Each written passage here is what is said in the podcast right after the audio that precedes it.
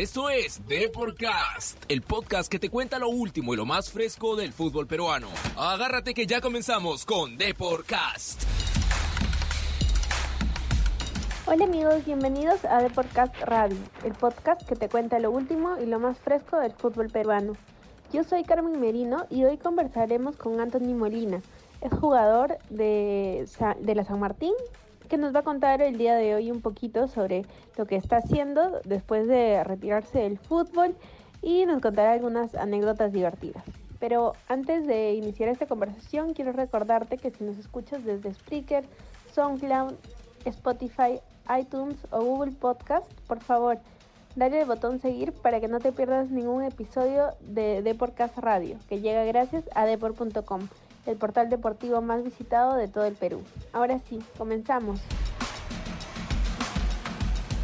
Hola Anthony, ¿qué tal? Bienvenido a The Podcast. ¿Cómo estás? ¿Qué tal? Súper bien, súper bien, Carmen. Aquí contento de que, que, se hayan acordado de uno. Súper bien. claro que sí. Cuéntame, ¿qué estás haciendo? ¿Cómo estás? Te, te hemos perdido el rastro como hace un par de años, ¿no? Que ya, eh, no sé, dejaste el fútbol.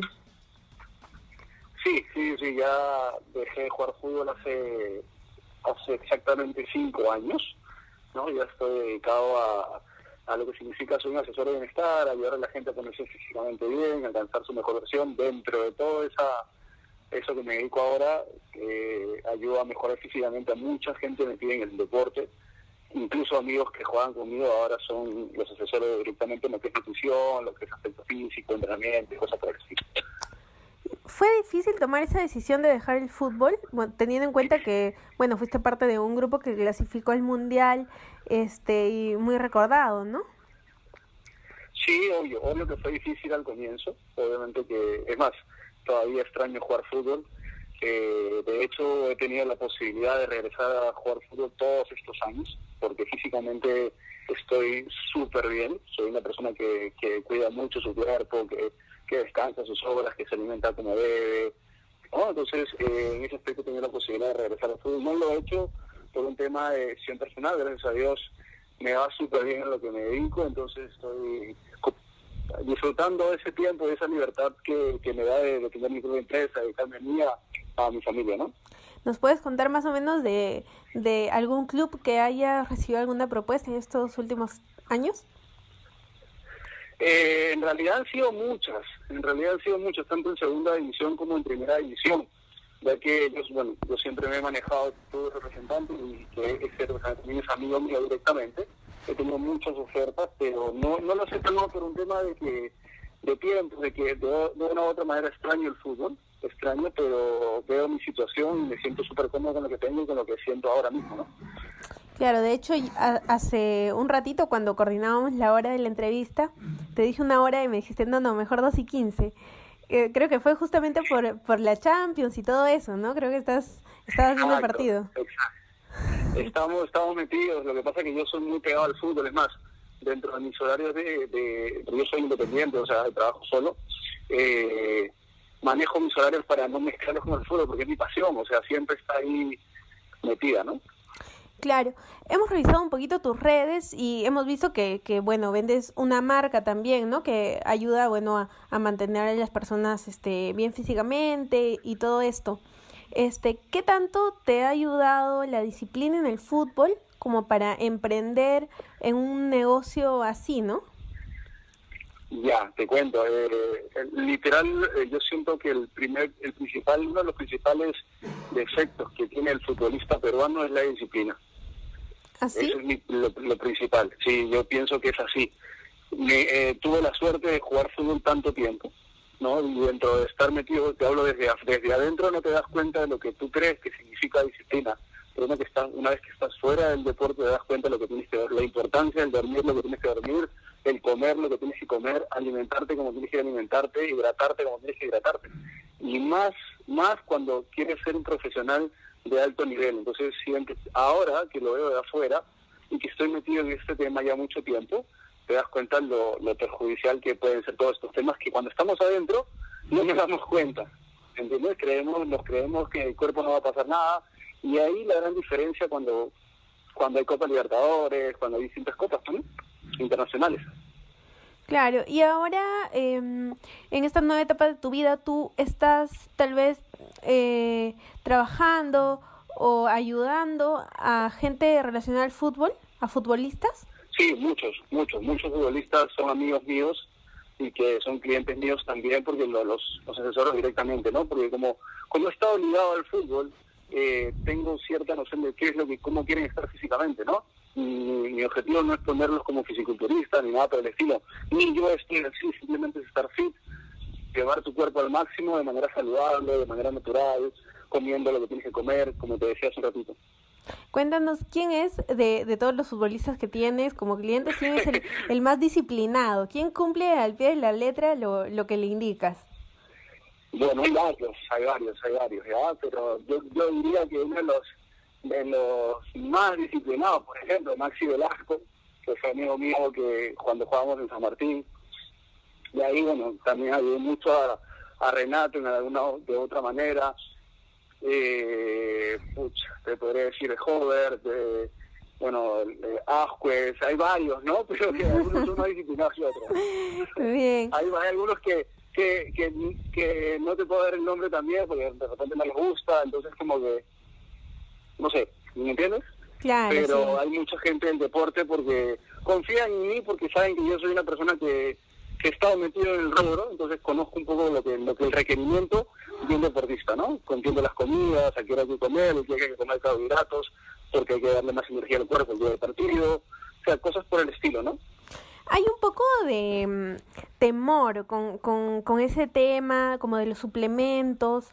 ¿Tú sentiste ese miedo al, al entrar, al, al, introducirte recién en el tema?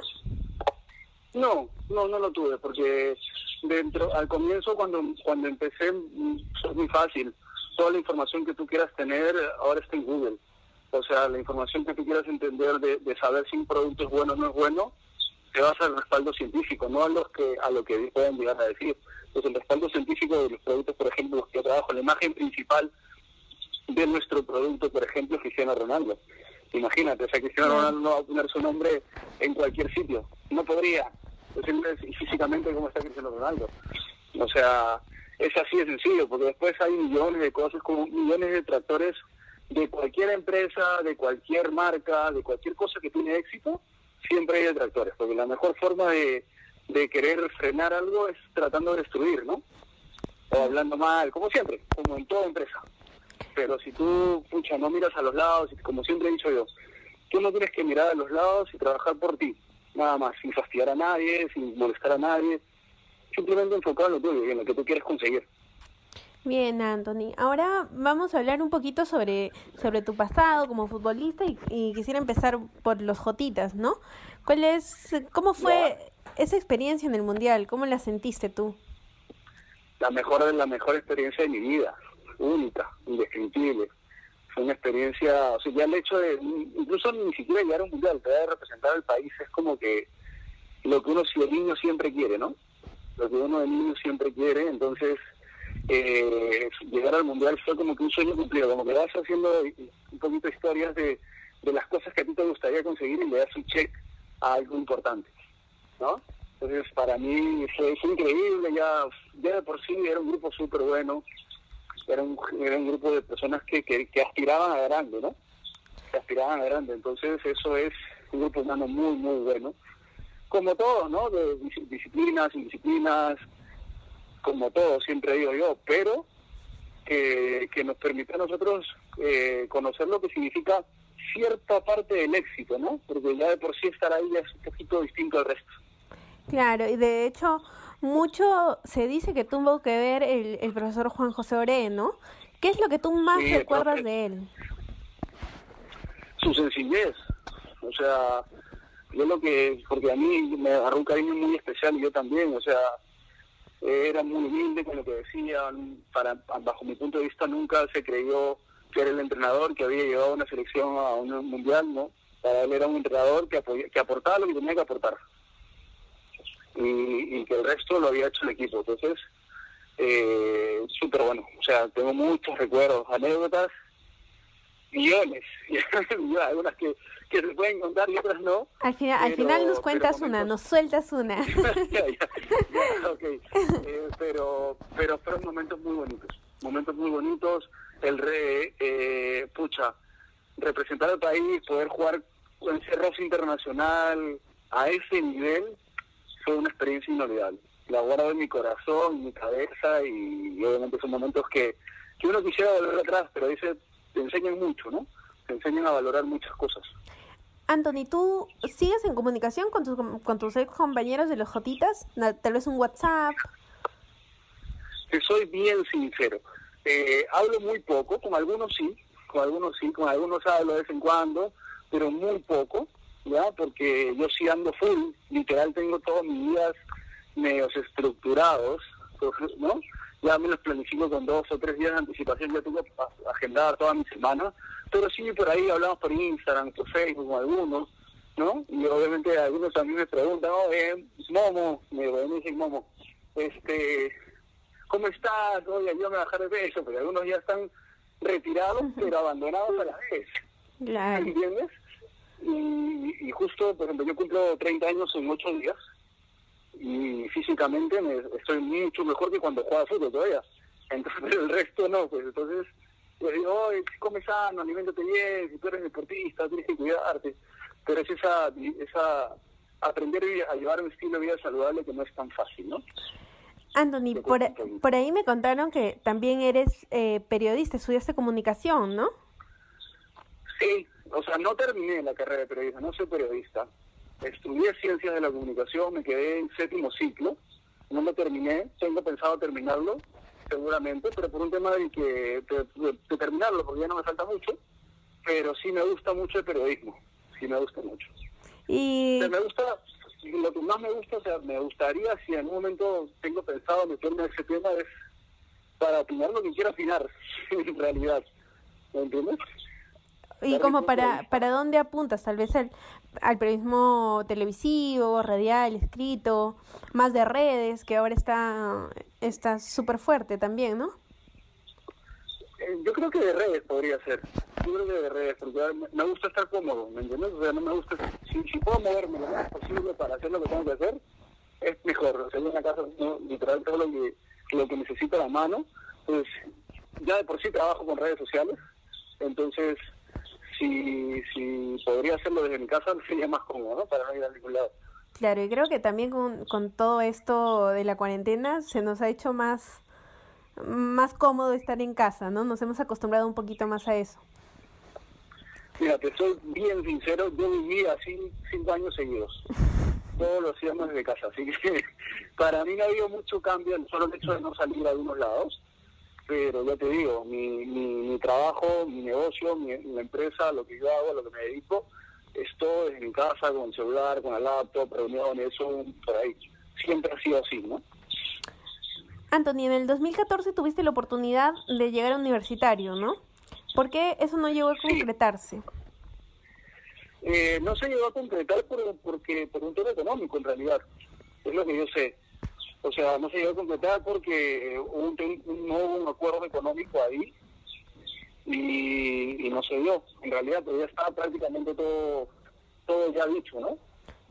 Yo había hablado yo, había hablado yo con la persona que tenía que contratar, me, me llamaron, se hizo, me dijeron esto, yo le dejé en manos del representante y después eh, no se dio. Bueno, Martín se metió en ese tema y, y dio otra propuesta y obviamente se se, se tomó la decisión. Se pasa que yo le tengo mucho cariño a la institución. A, la Universidad de Martín le tengo mucho cariño. Entonces, dentro de... Yo sigo, no sé, es mi forma de ser. Siempre he sido como que leal con las personas que te dan la mano. Entonces, en algún momento San Martín fue la persona, fue el club que me abrió las puertas, fue el club que me crié, fue el club que, que me hizo conseguir muchas cosas importantes para mi vida. Entonces, es como que sentí ese agradecimiento hacia el club, ¿no? Bien, Anthony. Entonces, bueno, ya vamos a pasar a una nueva sección aquí de Deportcast en la que, bueno, nuestros invitados nos dan o una serie o un playlist o nos cuentan una anécdota. Como tú nos has dicho que tienes un montón de anécdotas que contarnos, nos vas a elegir una y nos la vas a contar, ¿te parece? Ya, a ver. ya, perfecto. Eh, a ver, ¿cuál de ellas? Ya me acuerdo, me acuerdo de una clarísima. Estaba con el chino Calderón. ¿Ya? El chino Calderón y un... Estábamos en Japón, que habíamos ido antes del Mundial, fuimos a Japón a hacer una gira, no sé si te acuerdas. Fuimos a hacer una gira Sí. y nos dieron dos, nos dieron en la tarde libre para salir a caminar un poquito. sí, voy a contar hoy, esa es la primera. Eh, nos dieron una tarde libre y, y de pronto nos, nos fuimos a caminar un poquito, ¿no? Empezamos a caminar, yo no, eh, no, hablaba mucho inglés ahí, y él menos, entonces no nos podíamos comunicar con las personas que estaban alrededor, entonces entramos, vimos, éramos chicos, vimos que todas las chicas entraban hacia a un como que un centro comercial y dijimos, pucha, vamos ahí a, a fastidiar, pues, ¿no? Y cuando entramos nos dimos cuenta, o sea, no nos dimos cuenta, pero todo el mundo nos miraba medio raro, yo le digo, chino, porque es mi- estábamos en Japón, nada que ver, ¿no? Digo, como que yo creo que tú tienes un jale extra aquí, le digo, porque es medio, medio así jaladito, pero pero latino, entonces como que debes estar jalando todos los ojos. Y todos nos miraban, no broma, literal, todas, todas las chicas nos miraban. Cuando hemos regresado al hotel y hablando con un peruano que estaba ahí, nos cuenta que el lugar que habíamos entrado era un, un este un local de tienda para mujeres. No, qué roche. ¿Me entiendes? Por eso es que nos miraban rarísimos. Pero, pucha, lo hicimos por, por, por fastidiar, por seguir ahí, ¿no? No sabíamos, Claro. no entendíamos nada.